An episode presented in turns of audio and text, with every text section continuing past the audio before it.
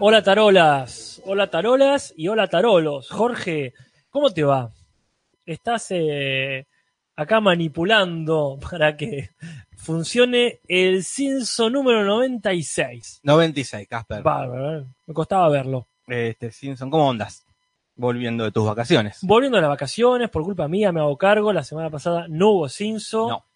Fui a Sierra de la Ventana, volví por motivos personales, me volví a ir y acá estamos, ¿eh? ¿En qué fuiste? ¿En micro? Siempre en micro. ¿Siempre en micro? Sí. Descubro que me gustan, prefiero viajar de día que de noche. Ah, mira, yo al revés. Y como la mayoría. Prefiero viajar de noche Mira. porque duermo. No, claro, claro. Me, me tiro a dormir y me, no me- ni me doy cuenta. Como Claro. cuando fui a Córdoba.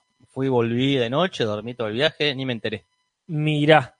No, yo a mí me gusta. De día lo disfruto mucho.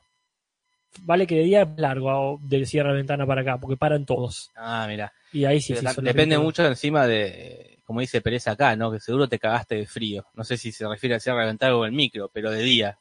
Pero sin acondicionado, sin calefacción es una muerte. No, más va. Estamos siempre Calor, hablando. O el, o el frío, de noche que haga frío el micro. Sí. Claro, no, bueno, pero siempre estamos hablando de condiciones normales. Normales, sí, sí, sí. Pero Este, De semicama para, para arriba. Sí, tal, Sí, cual.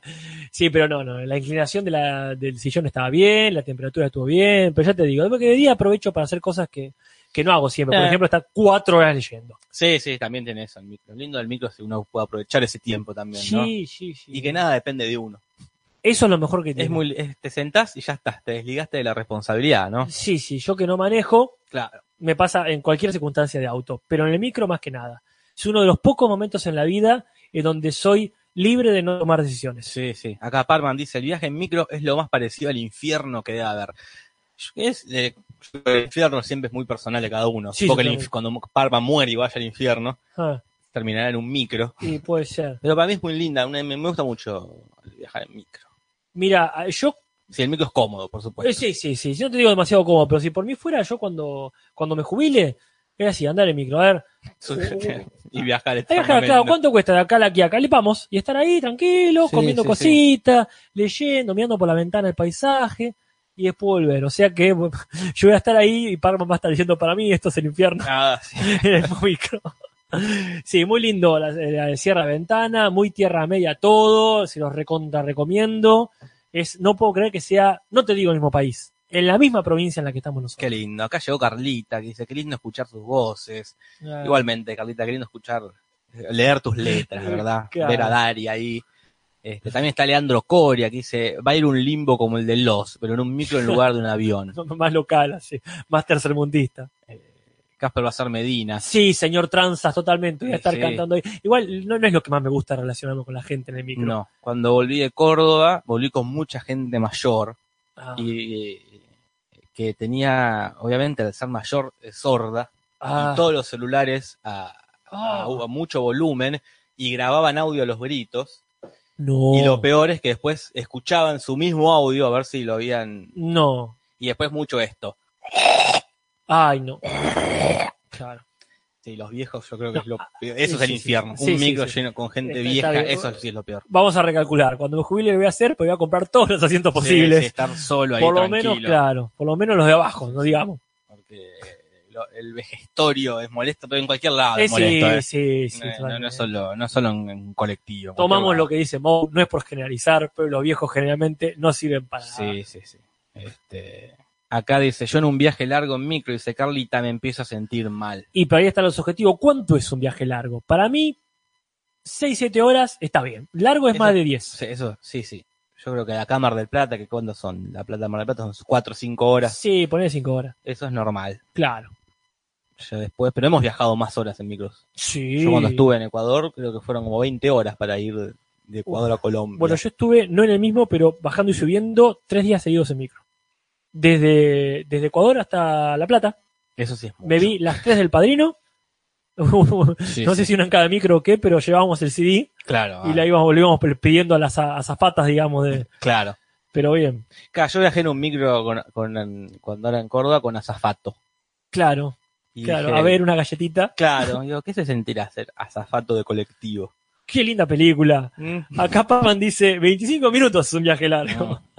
Este, pero bueno, esto no es el micro, claramente. Quizás lo sea. Este, Sí. Pero hoy tenemos un capítulo que se llama mero tamaño familiar, Casper. Eh, un gran capítulo, si me permitís el juego de Te palabras. permito. Este, para mí es un capítulo mm, mm, medio, mediano. No, no, me, no me gustó tanto en relación a los que ya veíamos viendo, ¿verdad? En la segunda Sí. temporada, que eran todos uno mejor que el otro. Ajá, Acá se tranquilizó para mí.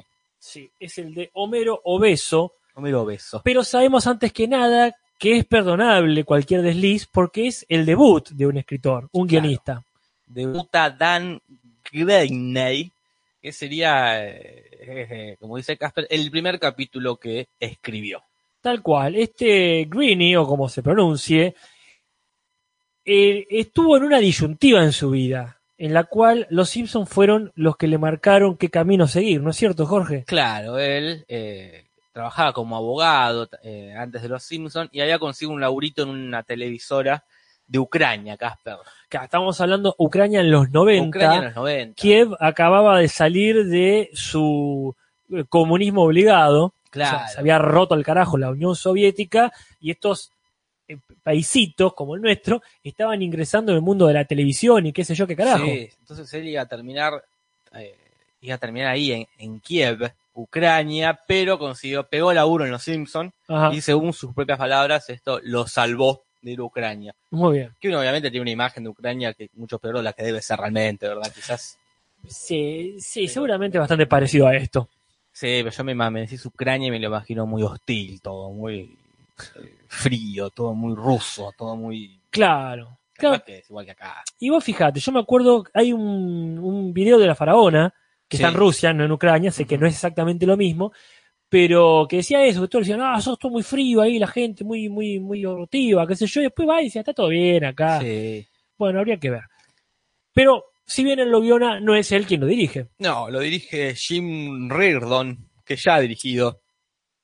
No hay excusas con él. Eh, un viejo conocido. Un viejo conocido. Eh, a mí me parece que está muy bien logrado este capítulo. Como decís vos, no es que se destaque en una temporada tan magnífica como está sí. haciendo, pero creo que está muy bien armado, digamos, Claro. el capítulo. Sí, sí, entiendo. Sí, Sí, me parece tranqui. Sí, sí, de acá para arriba. De acá para arriba. Un buen piso. Un buen piso. Hay una invitada en este capítulo, ¿Quién? que es una tal Joan Kenley, ¿Y quién es esta? que es cuando Mero eh, va a llamar a la planta y lo- los dedos gordos no le permiten comunicarse, aparece la voz de una operadora que Sí. le dice que sus dedos son demasiado anchos. Muy bien. Esta- que sabe. Sí, sí, se da cuenta que, que tocó varios números. Y esta es la voz de la locutora real, que en Estados Unidos hace la Ajá. voz en los contestadores automáticos, ¿no? Ah, Que en una época llegó acá en la Argentina, Ella. eh, no ella, Ah. sino el contestador automático que venía predeterminado en el teléfono, Ajá. que era muy lindo, era- porque vos podías revisar los mensajes desde cualquier teléfono. Ah, que mirá. llamabas a tu número, no sé qué marcabas y podías acceder a, a la contestadora. Claro. Eh, En tu casa lo tenían.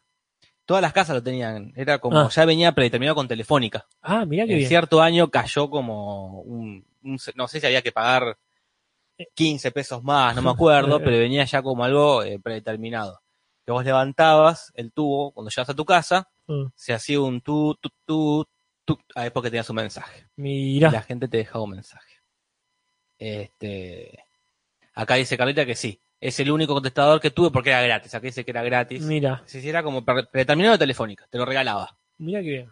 Era un montón acá. Telefónica no te regala nada, No, de alguna vale. forma te lo estaba cobrando. Esta ya la hemos escuchado, a esta Joan Kinley o como sea, porque ya hemos tenido hace poquito una contestadora que hablaba en Los Simpsons. Claro, Casper, ¿cuál? Y esa que a mí me, me encanta, que es en el capítulo de Hogar Dulce Hogar Cerijillo, cuando la operadora dice, ese número está prohibido para ustedes, monstruos irresponsables. vez más sabe. es como muy, muy inteligente. Le pasan toda la data. en la telefona, dice Toto, que yo supongo o se equivoca o hace referencia a ese maravilloso capítulo de The Office, De vos, de Coso, habla, Steve Carrera hablando en español. que tenía problema con los genios, ya la telefona. Qué lindo. Bueno, este, avanzamos un poquito. El gag del pizarrón es Sí. Bart escribiendo, las fogatas indias no son nuestra herencia cultural. Que supongo que es porque estaba prendiendo fuego por ahí. Supongo. Y dijo, no, es por, sí, sí, cualquier día, pibe. ¿Y el sofá cuál es? Están los Simpsons hechos una especie de muñeco a cuerda. Esos Ajá. muñecotes que le das cuerda y caminan. Y que tiran chispas por la boca. Mirá, Esto eh, me parece que es a la manera del robot eh, de Santa Claus japonés que tiene Javier, Ah, es verdad, sí. que da así que camina y que, bueno, ese tira cohetes de todo, ¿no? Sí, sí, yo sí. tenía uno así que era como el monstruo de la Laguna Negra, Mirá, que me regalaron cuando era chico y yo pensaba que era Koopa. está bien. Y porque si vos pensabas que era Cupa, era Cupa. Y en mi imaginario veo un tipo verde, porque aparte era flaquito, ¿no? Claro. una cosa verde ahí con cara medio dragón. Dije, ah, de ese Koopa. Yo a mí, no sé, 8, 9 o 10 estúpidos años. Pero bueno, el capítulo empieza casi ya de una, ¿no? Eh, va Eh. al meollo de la, de la situación que es Homero obligado a, a este oportuno sistema de ejercicio que tiene la, la planta. Claro, Es la primera vez que lo vemos, que obliga a los empleados a hacer un, sí. este, un receso para hacer educación física, ¿no? Liderado por el señor Burns, que acá de Sí. repente es un- el atleta de la planta. Y a mí me encanta esto de que Burns tenga matices, que no sea siempre viejo huraño. Acá ponerle que se levantó un día y dijo, ya sé, Sí, voy, a, voy a darle este, porque cada tanto tiene esas ideas para los empleados, ¿no? Por obligación Como o el por... día del sombrero chusco. Sí, claro, exactamente. Andás a ver qué, qué empleada le dio la idea y dijo, listo. Y hace rato que lo vienen haciendo, tanto como para Comero. Sí, si Homero no quiere saber más nada. Entonces se entera que uno de los empleados, por, por una cierta discapacidad, Sí. no va. Suponemos que el empleado es eh, Charlie, ¿verdad? Charlie. El de anteojos. El de anteojitos y pelo, pelo medio rubión, ¿verdad? Sí, sí, el del de guardapolvo. ¿Qué es Cupa? Pregunta acá Mr. Pérez. Cupa. Cupa. Y aparte lo escribió bien. Cu- Ah, Cupa. El, el villano de Mario, ¿verdad? Claro, este, en el videojuego había un dragón con caparazón, una cosa rara que inventaron seguramente Sí. los japoneses, que en la película espantosa de Mario Bros. lo interpreta... La máxima velocidad, ¿no es? Sí, ¿Cómo se llama ese que siempre hace de malo, que siempre hace de malo, que está también en Waterworld haciendo de malo. Ay, ¿cómo llama ese actor? Porque Eh, menciona a Hugh Jackman, pero ese es no, otro. no, no, Danny no, Glover no. Este, Danny ay, Hopper. Danny Hopper. ah, Danny ese, Hopper. Danny Hopper. Danny Ah, Hopper. Ah, Ah, gracias. Bueno, sí, Danny Hopper. que es cero caparazones. Para ahí no le pusieron nada de onda. En, En la película era un tipo con un peinado raro y ahí se acabó. Que después, Sí, en un sí. momento, se trataba- Danny Hopper acá, Hopper, sí, sí. gracias, este, Alejandro Salas. Pero la cuestión es esa, es un, es un, un monstruo que es, vamos, el enemigo de Mario Bros. Sí, sí, no hay mucha, mu- no hay mucha más aplicación. No, el enemigo de de- Mario de Bros. todos los enemigos que tiene en cada etapa, ese es. Eh, entonces Homero dice, yo también tengo que ser incapacitado para, para evitarme esta situación. Disculpa, disculpa, pero Sí, por favor. acá Nahuel Zagarnaga dice Cupa, que es, lo escribe con doble O, en realidad debe ser así, es browser. No sé por qué le decíamos así, porque en realidad es el rey de los Cupas. Yo en la vida, perdón, le dije browser o Se Bowser. llama Browser. Bowser. Bowser. No sé, Bowser Hosman. No. Mira, es un... Ah, mira, los Cupas son los hongos, dice Chewbacca, a quien lo voy a creer automáticamente, ¿cómo lo voy a creer? Este, pero bueno, sí, acá siempre se dijo Cupa, Cupa. discúlpeme. Es como la confusión con Frankenstein. Claro, ¿Quién es el creador? ¿Quién es el monstruo? Exactamente. En fin. Entonces intenta incapacitarse de una forma u otra, intentando tener un accidente. Tiene mucha suerte, Ah. porque esquiva un montón de, de situaciones, hasta que eh, descubre que el sobrepeso, una obesidad mórbida, lo puede incapacitar y es perfecto. Anillo al dedo. Porque a él que le gusta comer, le gusta el sedentarismo, Ajá. qué mejor que ser eh, muy gordo, muy obeso, a un nivel ya preocupante, Sí, sí, por supuesto, insal- insalubre. insalubre, ¿verdad? Entonces se pone en campaña. Y es lindo que no va a faltar su Sancho Panza en esta Eh, campaña, porque se lo comenta a su hijo, y entre las pocas cosas que hacen juntos, Bart le dice, en esta yo te voy a hacer la Sí, segunda. sí, van re contentos, van a comprar comida, comer, Ajá. van al doctor Hiver, este, dice, no, yo en esta no me sumo. Pero cuando le piden una recomendación, inmediatamente eh, sabemos quién va a aparecer, que Ah, es sí. el, doctor negligente, el doctor Nick, que le recomienda le da consejos, y Homero empieza poco a poco a, a engordar. Muy bien. Va a tener algunos obstáculos en el camino, las objeciones morales infaltables de Lisa y después las prácticas de Marge. Claro. Porque cuando se van enterando de sus verdaderos planes, es cada vez más monstruoso el asunto. Pero va llegando a poco a, a tener esa gordura necesaria hasta que le dan la computadorita para que Ahí en la también. casa. Burns también re contento. Sí, sí, Se sí. presta, va a la casa, se saca la foto, él está todo bien. Sí, sí. Él está drogadísimo. Este era una semana que estaba drogado. Burns. Y acá aparece la primera referencia cuando Homero va a comprar ropa, porque ya necesita otro vestuario, ¿verdad? Porque eh, está muy gordo. Que es la, la aparición de estos dos mm, motoqueros obesos, que aparecen ahí como unos maniquís, que son Billy y Benny McCrary, que Ajá. serían, por lo menos en esa época, en los 90, l- tenían el récord Guinness de ser los gemelos de mayor peso en el mundo. ¿Cuánto pesaban? 700 libras ¿Qué será? cada Como- uno. Será como 300 kilos cada No uno. sé la medida en libras. Y vos fíjate, acá Homero tiene que pesar 300 y pico. 300, ponele. Y en realidad son 150 kilos acá Mm. en castellano. Mm, Será la mitad. qué sé yo, mucho. Serán 700, son como 400. Hay 350. Parman, hay Parman te tira 350 kilos. muy bien. 350 kilos. Que no son motoqueros ellos, ellos Ah, esa no. es como la figura icónica, Ah, el vestuario que usaron para sacarse la foto más, más conocida de ellos. ¿verdad? ah, muy bien. Y después estamos averiguando acá con Casper quién tenía hoy por hoy el, el, el Guinness, Ajá. eh, este, El este récord, y parece que era un mexicano, eh, Manuel Uribe. Murió hace un par de años, unos 10 años, pero llegó a pesar 560 kilos. No lo puedo concebir. Es son muchos kilos. Es boludo. como todo en el entorno que tenemos ahora, ¿no? De muchos, carne. ki- muchos, muchos kilos. Y es muy gracioso esto que dice que en un momento perdió 235 kilos.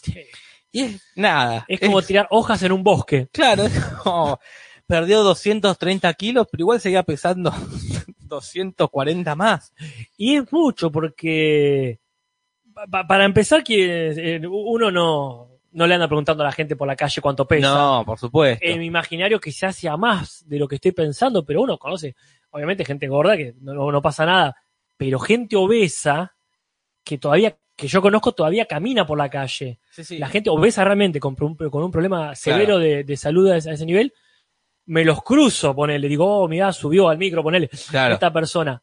Pero este que vimos recién, este fallecido Eh, Manuel Uri- Uribe, Uribe. estaba, era Bart en el futuro, Sí, sí, en el imaginario. eh, pasó, decía por ahí, nueve años sin poder moverse de la cama, ¿no? No, A es es re loco. eso. Acá Julio ya le dice, yo peso 57 kilos, nos dice. Sí, Sí, ¿qué espera? 12 años, ¿cuánto tiene? Pero- Es locura. Acá preguntan si la muerte lo hace perder el récord. Sí, la muerte te Ah, hace sí, inmediatamente. No sé quién es ahora eh, la persona con mayor sobrepeso, pero es mucho. Yo ya no bajo más. Si estoy a 560 kilos. No, ya está, relaja. Aparte, ¿cómo bajas? Te cortás una pierna. ¿De ¿Cómo mierda haces, boludo? ¿Querés pesar menos? Te cortás una o dos piernas. Por Total, ya que no haces dieta. Decir, dejo de- pero si ya no te puedes mover, es muy difícil hacer ejercicio. Eh, y me- lo que más me sorprende es eh, la flexibilidad del cuerpo humano. ¿Cómo Ah, sí. puede la piel, el músculo ens- en- en- ensancharse tanto? Sí, si lo dejás, Es impresionante, boludo. sí, se multiplica, se multiplica de forma misteriosa. Eh, todo quirúrgico, dice acá. Puede ser. Sí, no tiene gracias sí. entonces. Eh, que ortopedia, cinturón gástrico y todo lo demás. Acá Parman dice es más fácil bajar siendo hipergordo que siendo flaco. Pero la pregunta es ¿cómo? ¿Cómo si no te puedes levantar? A menos obviamente una, una intervención quirúrgica, ¿verdad? Pero bueno, No, si tengan cuidado, eh, muchachos, no, no, No, no se dejen estar porque cuando te querés acordar, pum, no salís de la cama. no salí de la cama. Bueno, ¿cómo seguimos con las referencias? Porque esta me encanta, de los gemelos ahí, es el de la tienda en general, quiero decir. Sí. Hay ahí todo un amplio eh, surtido de, de vestiduras, hay togas también, qué sé yo. Y Homero se compra finalmente su, su ya famoso, icónico vestido Sí, de sí. gordo. Y el otro día se levanta recontento, ya todo Sí. preparado, ya tiene su vestuario, ya tiene su, su, su rutina pensada. Y lo primero que hace es ponerse ahí el despertador y escucha. Para los que estén yendo en auto, sepan que hay problemas de Sí, tránsito. sí. Hay, por ejemplo, un- unos monos que, que se escaparon y, y se empezó a descontrolar todo el asunto, Casper. Exactamente, estos monos estarían infectados por alguna. Claro.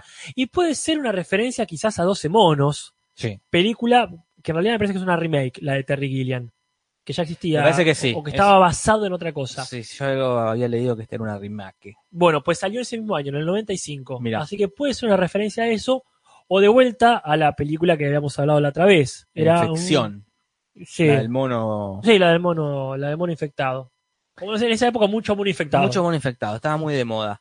Pero Homero va recontento, se levanta, va a su computadorita a trabajar, viene esta escena icónica que es muy linda, del nombrando las letras. Aparte también es muy nuevo, una computadora, ¿no? ¿eh? Eh, Sí, sí. las nombrar los nombres, su prr, cutrl. ¿Esta Eh. es, es, es esta la primera computadora en la casa de los Simpsons? No, me acuerdo que ya hablamos Ah. de esto. En un capítulo dijimos, esta es la primera vez que aparece, Ah. o era una referencia a internet en los Simpsons o algo así. Ay, puede ser. Pero ya, est- esto ya lo decir, hablamos. perdón, en la casa de los Simpsons. En la casa de los Simpsons puede ser que la primera vez.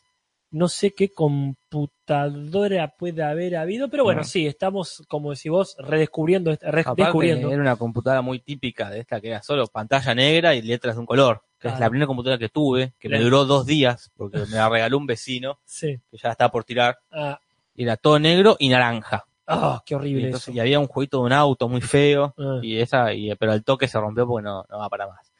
Entonces acá hay una referencia, no, no sé si es una referencia o qué, pero está bueno nombrarlo. Cuando salen estas primeras computadoras de marca Compaq, en las instrucciones estaba la, la indicación de, para empezar, presione la tecla cualquiera, any key. Sí. Y la gente le escribía mucho a Compaq preguntando dónde está la tecla cualquiera, qué es lo que le pasa a Homero. Exactamente. No hay tecla cualquiera. Claro. Entonces tuvieron que la, empresa esta comba ya medio hinchada las pelotas, la gente se tan estúpida, que nos puede pasar uno, obviamente, llega algo nuevo Sí, y más vale. eh, cambió, apriete enter, decir directamente una tecla. Pero si algo nos ha enseñado esta, eh, esta época tan, tan sobrecargada de información, es que la pregunta más pelotuda que Sí, no se le puede sí. ocurrir, ya se le ocurrió a un montón de otras personas. Sí, sí, hay que, hay que ser muy específico con las instrucciones. Entonces pareciera ser este problema de Homero de no encontrar la tecla cualquiera, es una problemática real, Ajá, de que la gente le pasa esto. Y finalmente toca la tecla tab, ajá. que Homero confunde con, según en latino, cerveza tab, pero en inglés es solo tab, que es una gaseosa.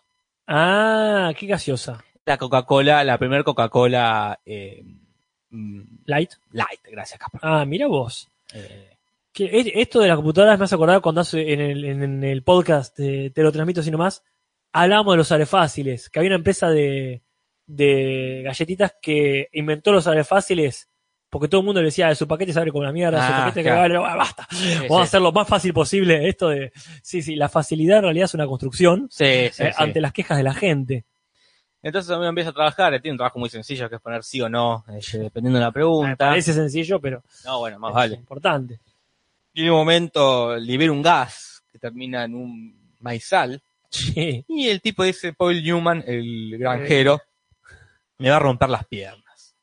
Chiste que con Casper acá no entendimos. No, nosotros sabemos que Paul Newman tiene fama de hacer de, de mafioso o de, de- de habitante, Claro. digamos, de, bajo mundo, de las estafas y todo lo que vos quieras, pero no entendimos qué tiene que ver un campo de maíz con que Paul Newman te venga a romper las piernas. Sí, sí. Si alguien entiende ese, ese chiste, por favor, eh.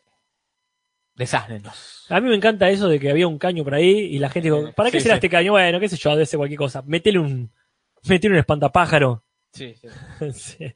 Pero después o menos empieza a tener, dentro de los tantos problemas que va a aparecer, el problema de trabajar en tu casa. Eh, ¿Cuál es? Que es el problema Tú dime, Jorge. que, que lo, lo tengo yo también, que es distraerse con cualquier mierda que pasa Ah. alrededor tuyo. Ah. Al no tener un jefe que le esté hinchando las bolas. Claro, Entonces sí, se distrae primero con el perro, que no claro. eh, que da vueltas y no se sienta. Sí. Y después con el correo. Ya el correo iba corriendo a ver, este, dejando su puesto de trabajo. No es muy distinto tampoco como trabajaba antes en la planta, No, ¿no? es mejor. Este, Dentro de todo, Es mejor, acá por lo menos hay verdaderas eh, distracciones. acciones. Acá nos aclara, aunque más o menos ya lo sabíamos, que eh, Alcat Seltzer dice, lo de romper las piernas suele ser un castigo de los usureros. Sí, sí, lo dice Moe en un momento también. Sí, sí. No, No. tenemos para qué Paul Newman, el actor. Claro, este, y acá no, Después dicen que Paul Newman es como Madonna, dice Santiago, pero no, en inglés también dice Paul Newman. claro, pero bueno, Eh, Leandro Core dice, Paul Newman no es el de la isla a la que Bart tiene que llevar miles de hamburguesas cuando era courier. no, ese es Marlon Brando. Marlon Brando. Quizás en inglés era Paul Newman. No me acuerdo. En castellano era Marlon Brando porque es muy gordo, Marlon Brando. O lo era cuando estaba vivo. Este, pero bueno, le va llegando el correo y llega acá chiste, otro chiste que tampoco entendemos. Que dice Homero, le llega un correo de Edward James Olmos, Ah, que es, ¿Quién este- es? es un actor eh, eh, yankee, que yo lo conozco porque hizo del villano en, en Dexter en la temporada 6, me parece. Cuando está el hijo de Tom Hanks y, Sí. y él, que Ah, son, es el, Hijo- el no- hijo de Tom Hanks, No sabía. que son fanáticos religiosos. Sí. El viejito, ese es James, eh, Edward James Olmos. Míramelo, Olmos. Acá, Y acá dice el de Miami Vice. Sí, más creo que es más conocido por Miami Vice que por Ah. Dexter, ¿no? Pero bueno. Alejandro Sara nos dice, Paul Newman tenía una línea de comida con tema de granja. Supongo que todo era industrial y ese granjero trabajaba para él. Ah, Me Ojalá. conformo, me conformo a esta explicación. Oh, hoy dormimos. Hoy dormimos. Y hablando de Dexter y esta temporada, que te acordás cómo era, que era dos fanáticos religiosos. Sí, que tenían una espada de hierro supuestamente romana. Y bueno, y no queremos, bah, ya fue, Ya fue. spoileamos. Sí. El viejo estaba muerto. Claro. Era un delirio místico. Vi el primer capítulo del Lobista, que es una serie eh, protagonizada por Rodrigo de la Serna, que salió este año. Mira. Y eh, el villano es Darío Grandinetti, haciendo también de un fanático religioso. Y va todo el tiempo con su jefe, que es eh, Mm. Machín. ¡Eh, qué bueno! Aguante machín. Y es como, no, no, no quiero darme la baja, yo me di cuenta, pero no sé si, si, lo, si alguien lo sigue viendo. Es medio obvio Sí. que es eh, imaginario Machín, que Oh. solo lo puede ver eh, Grandinetti. Y bueno. Capaz no seguí viendo, capaz que me, me- me equivoqué, pero es como muy de que solo lo escucha él. Ah, nunca, este, siempre están solos. siempre cuando están solos, siempre que habla Machín, al Sí. toque habla Grandinetti para que se justifique como Sí. hay, hay una cosa y es muy, me suena muy igual a esto Ah. de Dexter, el fanático religioso con el viejo aparte, mentor que sí. está muerto. Eh, no sé si alguien siguió viendo el lobista, creo que no sé si No sé si alguien sigue viendo Dexter. no sé si siguió viendo este, pero bueno. En fin, este no es el Machín, aunque quizás No, alguna vez lo sea, ojalá, porque mira. Luis Machín se lo merece. Bueno, la cuestión es así, eh, aparte de recibir correo de, de este Edward James Olmos, que vos Sí. me decís que tiene fama de ambientalista o algo, Sí, capaz que el chiste es, porque claro, la carta dice eh, algo así como Edward James Olmos lo, lo- lo necesita. Creo que tiene medio fama de ser muy comprometido socialmente. Capaz que el chiste es por eso, capaz que no. pero después recibe una revistita que es esta Cerebros Hoy, Cerebros de Hoy, que en realidad es Utne Reader, Yutni, o como se pronuncia, que era una, una, como decías vos, una revistita para ñoños. Esa que para que me causa mucha gracia, Homero. Estos niños, como que le causa gracia que Lisa esté, esté inscripta acá. Y porque parece que era para ñoños adultos, ¿no? Claro, sí, sí, tipo la mensa, como es? Eh, Ah, esa es la organización donde se mete Claro. Lisa y ella va a llegar. mensa, ¿no? Sí, la mensa. mensa, como, como el chavo. sí. Claro, mensa. exactamente. Y en un momento se aburre, Homero. como era obvio que iba a pasar, no le duraba mucho esta felicidad. Sí. Y dice, ya fue, me voy al cine. Y se va a ver Tócame, Tócame en la mañana. Tócame en la mañana. Primero le dice Tócame, después dice Tócame en la mañana, que en realidad en inglés es Honk if you're horny. O sea, toca la bocina si estás caliente. Claro. Eh, también el cartel a Edna Krabappel eh, Sí. cuando están en huelga, toca la bocina si te gustan las galletas. Sí. Una película que yo no conozco, protagonizada por Pauli Shore y Fire Dunaway. No conozco ni la película ni estos dos personajes que, que están ahí, así que No sé, se nos pasa la referencia por Pero bueno, lado. me parece- Yo hubiese preferido que vaya a ver a los tipos las de Ernesto en un lugar barato. Claro, se, se agotó ese chiste. O te das cuenta que este tipo es nuevo. Claro, está bien. Ahí quizá no, no, no continuó. O no vio, no vio los capítulos, no saben que se hacen chistes con Ernesto. Eh, claro, exactamente. Pero bueno, le, le prohíbe la entrada a Casper. así. La primera dice, mire señor, es muy gordo. Es lo que teníamos miedo, o por lo menos yo, en, en el tema de, ah, en el 4D. Cu- Cuando fuimos al cine 4D. Ah, sí. Porque una tía mía, que es a donde yo fui ese día, porque vive muy cerca, fui a saludarla y después me para allá. Y me decía, pregúntame por favor, una tía ba- bastante gorda, ¿eh? Sí, sí. Y, y me preguntaba por favor, ¿cuánto resiste? Porque sé, yo quería ir con los pibes, me dice, Ah. Pero no sé si aguantaba la- el peso. Y yo dije, bueno, no me acuerdo si averiguó al final, pero bueno, eh, en algunos sí. cines pasa eso. Es que, sí, sí, son bastante eh, discriminadores. Aparte tienen como muy marcada la, sí. el ancho de, del asiento, ¿no? Y Como también, si tenés eh, un ojete más grande que esto, te la perdiste. Y si te sentás en el medio, tapás todo, o sea, no, no podés pasar por ahí porque obstaculizás. Que en el capítulo no, no sé si hacen tanto foco en eso, pero el menos lo dice, como los gordos les damos el mismo respeto que, Claro, porque sí, no encuentra, le cuesta encontrar ropa, tal cual. este, no puede entrar en- no puede entrar al cine, le grita a la gente, mejor vaya a ver Parque Gordásico.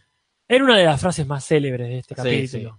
Eh, bueno, hace referencia a Parque Jurásico, ¿verdad? Jurassic Sí, Park. bastante referenciado ya y lo seguirá haciendo, Sí, ¿no? sí. Con todo lo de Juanito y los cronosaurios ahí. Pero en inglés en realidad dice eh, a Fritz Too Far, que en realidad es un juego de palabras con una película que se llama A Bridge Too Far, que es una película de este este Jane Bond, ¿cuál es? No mames Jane Bond. James Bond, Spear Bosman, Eh, No, el otro.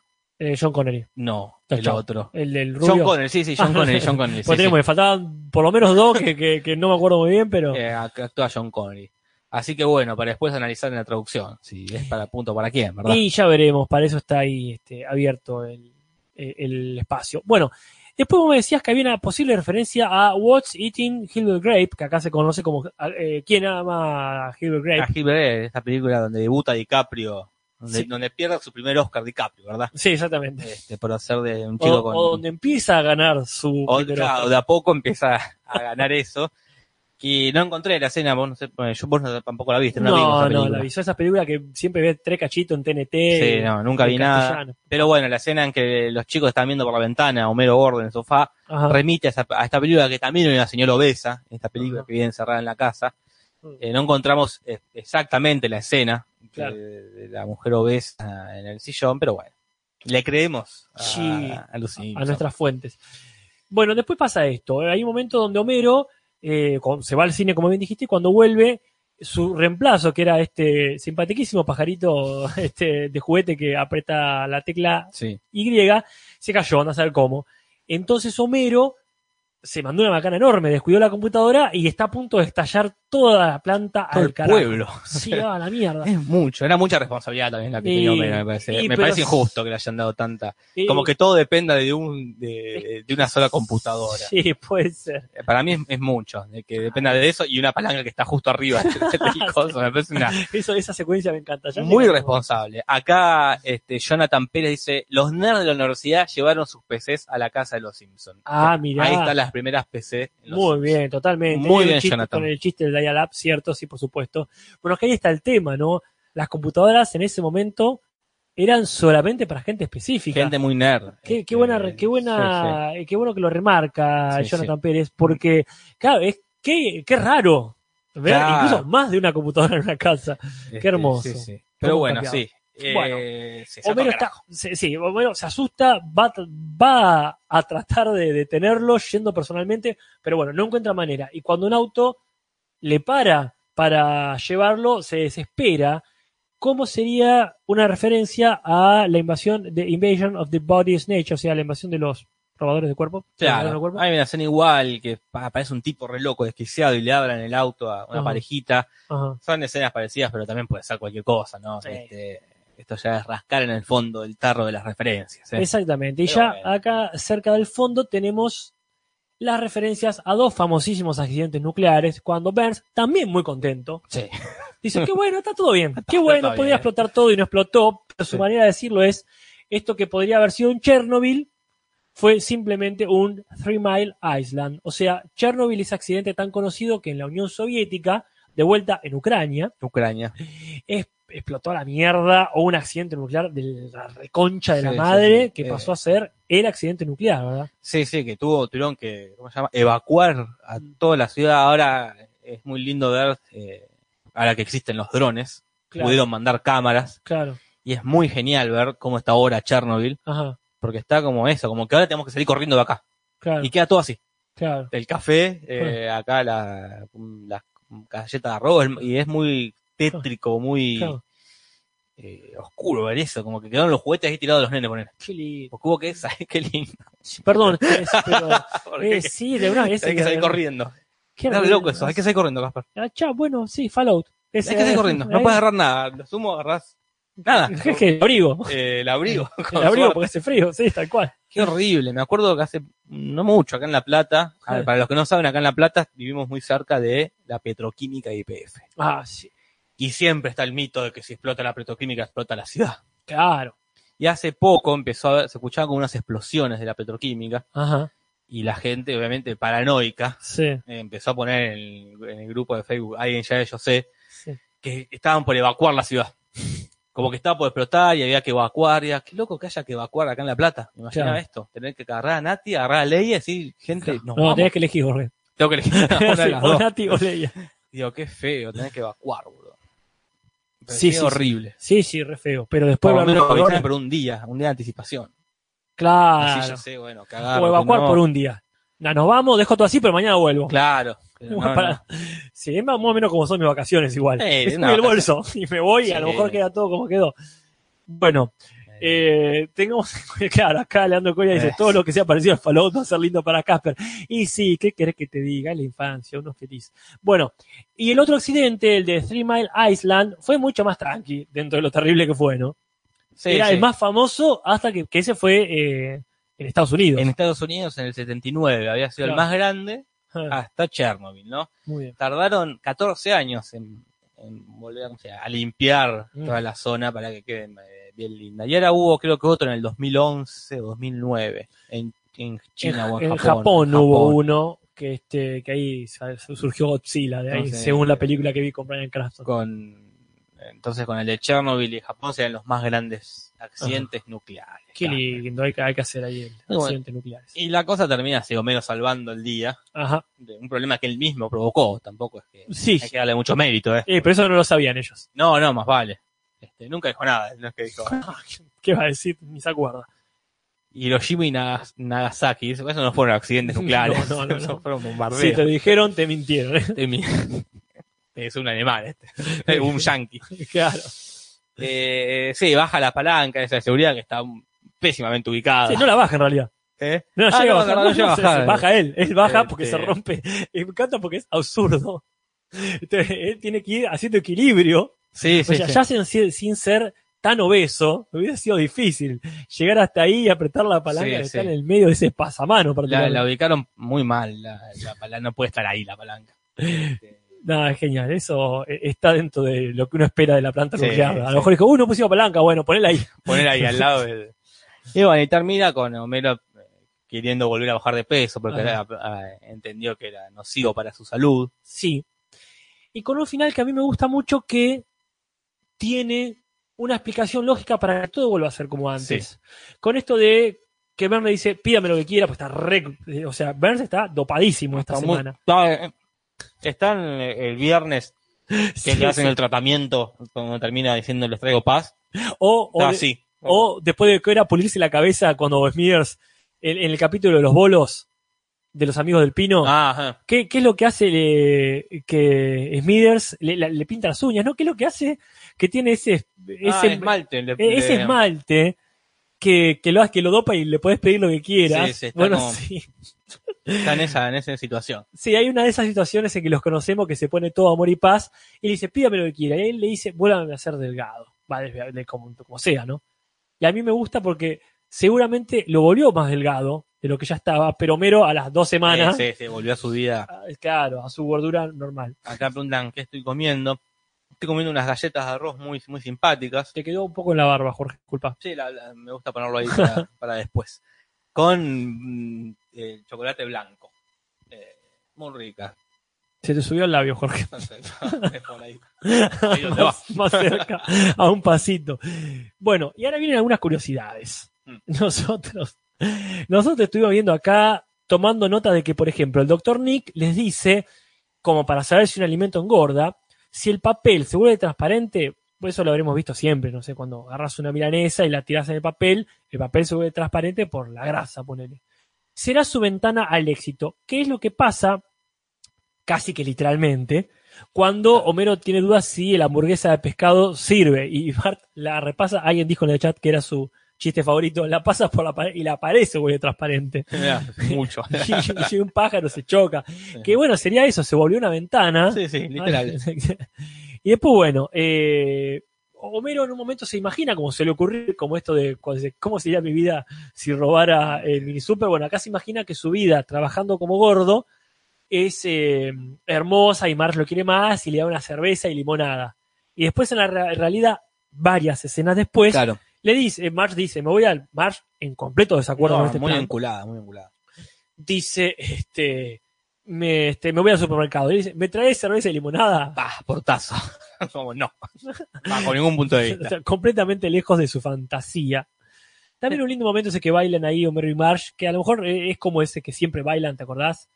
cuando en Los Simpsons se imaginan que están bailando, Sí, Dos personas. Me gusta mucho imaginarse bailando. Ese es el símbolo de felicidad. sí, un baile de salón. Sí. Y aparte, muy linda escena, no la mencionamos, cuando se imagina que vuelve Flanders de su Sí. trabajo y dice, otro mal día en la, en la, en la carrera de La rata. carrera de ratas, pobre, como imagina lo peor.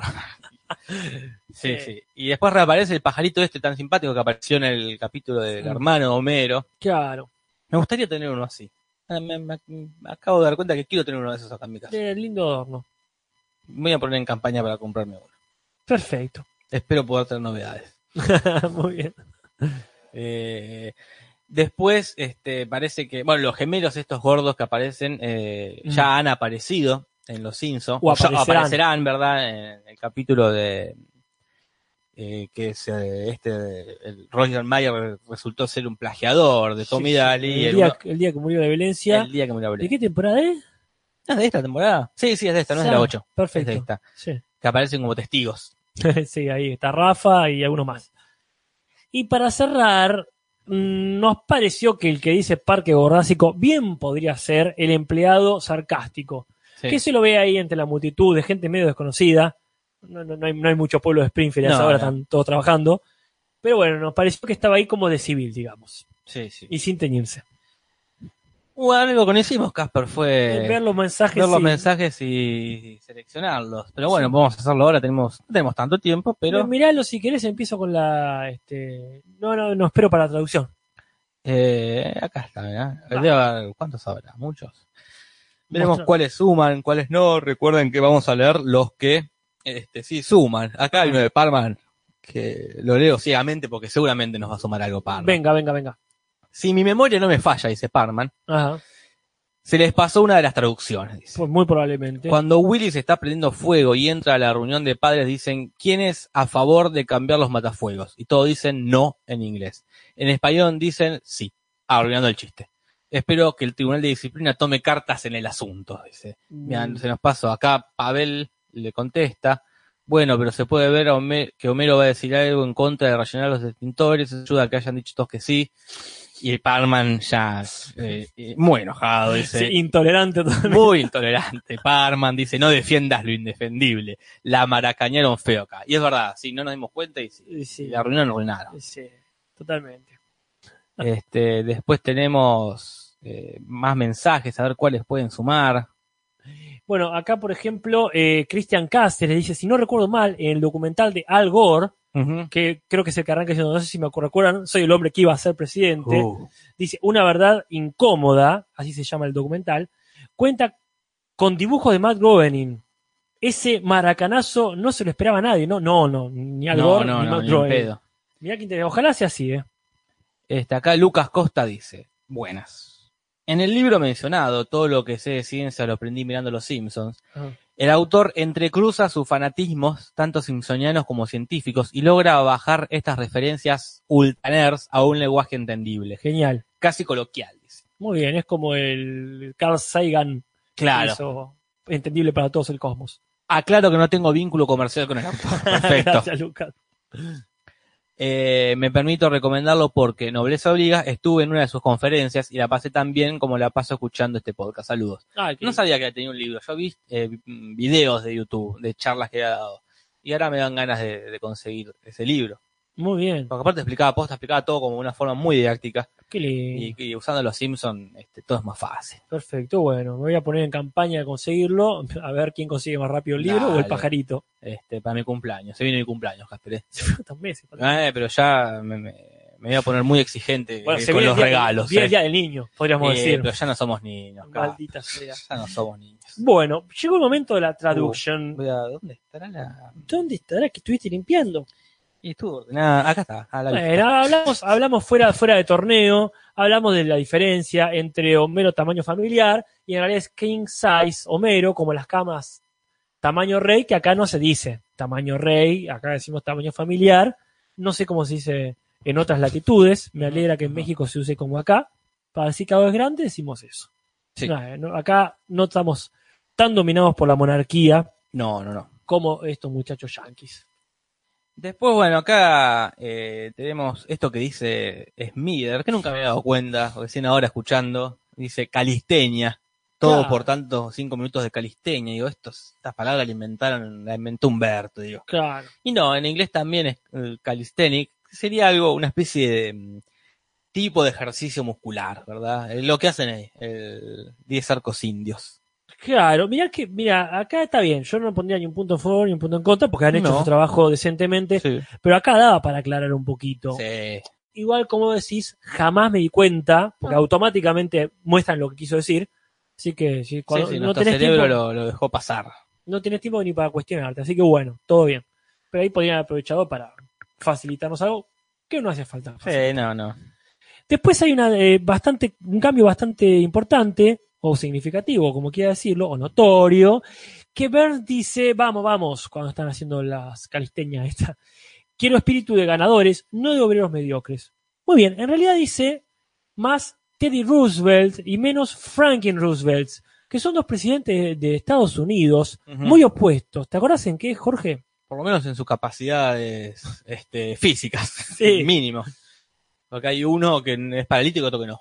Eh, claro, y, y a los dos los conocemos o vamos a conocer por los Simpsons. A Teddy Roosevelt en realidad lo conocemos más por eh, la película esta de Una noche en el museo. Es uno de los últimos personajes que hizo Robin. Robin Williams. Sí, sí. Que andaba a caballo y le gustaba la vida salvaje. Y el otro lo conocemos por Krusty. Krusty, él, él interpretaba en la, obra- en la pieza teatral donde, bueno, después se olvidaba que era, eh, que era lisiado. Claro, exactamente. Y después, bueno, Homero está tratando de que le caiga algo en la cabeza para declararse incapacitado. Y se caen varias cosas y finalmente una carretilla llena de ladrillos se cae encima de una persona que no es él. Y él dice, reflexiona, qué bueno que ese no me tocó. En inglés no es tan así, dice, probablemente mejor que ese no me tocó. Y caga un poquito el chiste. Sí. Como que reflexiona, ¿eh? es más típico de Homero dudar ahí. sí, sí. Vos decís de punto para original. Che, che, punto para. Ahí va, ahí se lo puse. Bueno, y entre otros, vamos a lo importante. Hay un momento donde él sigue reflexionando y dice, si soy gordo a nivel insalubre, eh, no más ir al trabajo, no más tráfico, qué sé yo, dice, no más escaleras ni agotamiento. Ok, ponele, pero en realidad dice, no más blood drives or charity walks, es decir, no más caminatas de caridad, o sea, maratones de caridad, Claro. ni donante de sangre, etcétera, etcétera, etcétera. Yo no sé si es muy significativo, salud Jorge, Gracias, Casper. pero creo que vale Ah, la pena mencionar. Sí, sí. por- Acá viene uno que a vos te encanta. Me encanta esa aviondilla de porra que le dice Homero a Lisa. Que no sé bien qué sería de porra. Ni idea. que hay un mexicano en la sala. En realidad le dice Little Miss Smart Guy, ¿no? Como Claro, señorita, pequeña señorita lista. claro. Acá le sumaron el señorita, el sabiondilla de porra. No sé si para punto, ¿no? Pero como me pareció simpático. Una linda jugada, Una linda jugada, ¿no? No terminó en gol, pero sí, este, tal cual. fue muy simpática. bueno, este, y ahora viene este que lo traigo con cierta polémica. A ver. En un momento menos se quiere justificar ante la sayondilla de porra y dice, soy un hombre atrapado entre la corpulencia y la obesidad. Está bien, como que está a medio camino. Es aceptablemente gordo, pero bueno. No es ni, ni musculoso así, ni, ni La Roca, No, ni no. Marlon Brando. No, tal cual. Eh, quedó en el medio. Está bien. Bien. Pero en realidad dice, all my life, I've been an obese man trapped inside a fat man's body. Si todavía fue un obeso atrapado en el cuerpo de un gordo. Es, es una gran frase. Es una gran frase. Punto para el original. Porque remite a frases más serias como Sí, sí. eh, soy una mujer atrapada en el cuerpo de un hombre, ese tipo de cosas. Sí, sí, soy un hombre gordo, soy un hombre obeso, pero un cuerpo gordo, es muy graciosa. Sí. Eh, no tan graciosa como uh, cambiar los nombres, eso ya me llega a ser molesto. Ah, Porque el doctor Nick ya es el doctor Nick. sí, ponele doctor Sables. Doctor Sables, respetable, pero doctor Hill, ¿Por qué Gil? no, los odio, boludo, ¿cómo? Giles son ellos. Sí, muy tía. Bueno, este no me gusta y no me gusta para nada, a no ser que haya una explicación local que no sepamos. En su fantasía de la cerveza y la limonada, Homero se imagina que Marge viene y dice, ay, qué gordo tan apuesto, ¿a qué hora vas por el pan? Y él dice, a la hora que yo quiera. Y uno mm, no entiende, como, ¿en qué horario vas de compras? Bueno, está bien, trabajas en tu casa, vas cuando quieras. Pero en realidad dice, ah, eh, ¿cuándo es eh, tu recreo para tomarse el café? Sí. ¿Cuándo es tu descanso? Le Claro. pregunta. Y él dice, mi descanso es cuando quiera. O sea, eh, ¿cuándo es tu próximo coffee break? Le dice. Y acá no es lo mismo y no es mejor. Y no es mejor. Tuki, tuki. Y acá viene otro. Y acá viene otro, este, Homero le pide consejos al tipo que vende ropa Ajá. Y eh, le pide algo que no lo haga ver afeminado y San Latino y después lo vemos con un vestido con flores Claro. y un sombrero, una un gorra no. muy rara. Sí, sí, que es secundario igual. eh, El chiste es ahí, camisones. En realidad dice bicho raro. En ningún lado se habla de ser femenino o masculino. Claro, weirdo. Sí, decía. pero bueno, no sé si es para punto ya, han hecho cosas peores. Sí, bueno, yo, eh, por lo menos tiene una lógica. Sí, sí, sí. Si se entiende ahí, bien. Pero acá, este, y acá no sé si va para punto o no, esto de que en latino dice cerveza tab, Ajá, en inglés dice solo tab, porque no es cerveza. claro. Pero bueno, acá no sabemos ni qué mierda es. no, tab. y tiene más sentido porque le gusta más la cerveza que la cola. Claro. Pero bueno, si no, yo lo dejaría pasar, ¿eh? Sí, sí, sí. Acá sí hay uno que es raro. Pero discutible, no normal. ¿eh? Cuando todos los pibes lo están viendo, cual señora de a quien ama Gilbert Grape, y dice, tu papá le dicen a Lisa o a Bart, necesita otro sofá solo para su trasero. Que en realidad dice, escuché que a ese tipo tiene su propio, eh, que, que su trasero tiene su propio senador. Claro. Como si fuese un, pro- su- un estado. un estado. Eso es el, el chiste que hace Jimbo. Chimbo. Es lo, es lo mismo y eh, es muy raro el chiste que hace Jimbo realmente. Sí, es más elaborado. Es más A elaborado. mí me hace acordar, perdón por el sacrilegio, a un chiste de padre de familia. Mira. Cuando dicen que está tan gordo, Peter creo que era, que tiene su propio, eh, su propio, sí, su propia fuerza gravitatoria. Claro. Y lo demuestran ya en el absurdo propio Sí, de ese sí. programa, lo demuestran poniendo cosas alrededor que flotan y orbitan como si fuesen satélites. Este, Pero bueno, Sí, sí, para mí ni, para punto para ninguno. como No, Bien no, adaptado el chiste. pero bueno, flojo igual, como, pero bien, aceptable, pero, Sí, sí. Pero acá viene el puntazo. a ver, ¿Por qué es esto? Era, eh, cuando el este empleado sarcástico le recomienda que vaya a ver a Fletch Too Far, ¿eh? esta película, este juego de palabras con una película que no conocemos, han resuelto muy bien, quizás Mm. para doble punto, Sí, sí, Casper, sí, eh, acuerdo. Parque Gordásico. genial. Porque tomaron una decisión, hicieron el cambio, Sí, sí, sí, este, me parece como un acierto. un sí. acierto. Eh. Y ahí lo tenés. Y acá viene uno polémico. Homero todo loco, así, cuando le va a contar a este, mm, ¿cómo se llama? Eh, tipo con el auto para que lo lleve a la planta, pues dice, vamos Sí. a todos, todos vamos a morir porque yo soy un gordo inmundo. Mhm. En inglés no dice, no es, no es tan agresivo. ¿No dice gordo? Dice gordo. Ah, ¿cómo es? El inmundo eh, lo, lo agrega el- Humberto. Claro. Humberto le agrega que sí, como un inmundo, como I am a big fat guy. soy un tipo muy gordo. Claro, muy soy un gordo inmundo. No sé si para punto o no esta A mí me gusta. agresión mundo, gratuita. Pero es una agresión gratuita hacia sí mismo. Y me parece bien que no tiene que ver con la gordura, lo inmundo. Es un gordo inmundo, dice él, en el sentido que es eh, irresponsable, en el sentido que ha sido muy egoísta. Me parece que es una autocrítica que bien viene. Mm, para mí, como dice acá Coria o el Coyote, es un gordofóbico, es Humberto. Le hace un inmundo ahí a algo que nadie había dicho que era inmundo. Porque um, como lo seguí inmundo, pero esto ya lo dijo Humberto. Ah, bueno. no se lo dice a sí mismo. eh, de último lo dejamos así, en un empate. Ah, sí. Si a vos te gusta mí no, queda como en nada. Acá Carlita pregunta cuánto le dimos al parque gordásico, le dimos dos puntos. Sí, sí, Dos muy merecidos merecido, puntos. sí, sí. Eh, y después tenemos acá también otro chiste raro, Mm. este, que depende de dónde pongas la coma, me parece, depende de dónde pongas.